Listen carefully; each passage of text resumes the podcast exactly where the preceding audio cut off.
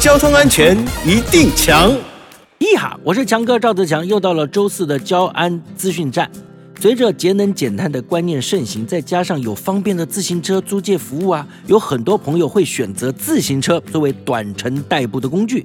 根据统计，一百零五年自行车事故死亡的人数是一百八十七人，到了一零九年增加为两百四十五人，哇，成长幅度高达了三成呢，平均每两天就一个人死亡。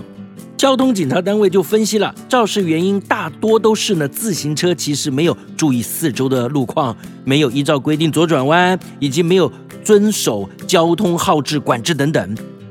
因此呢，就提醒大家，在法令上，自行车是属于慢车哦，必须骑在慢车道上啊，不能骑上人行道以及快车道。如果您骑到没有划设慢车道的路段，应该要沿着道路的右侧减速慢行。同时呢，要遵守交通规则，不能闯红灯。左转的时候呢，应该要按照两段式左转。在转换车道的时候呢，请先转头确认了，再以手势告知方向。另外，为了自身的安全，请您佩戴自行车专用的安全帽，并且与大型车辆保持距离哦。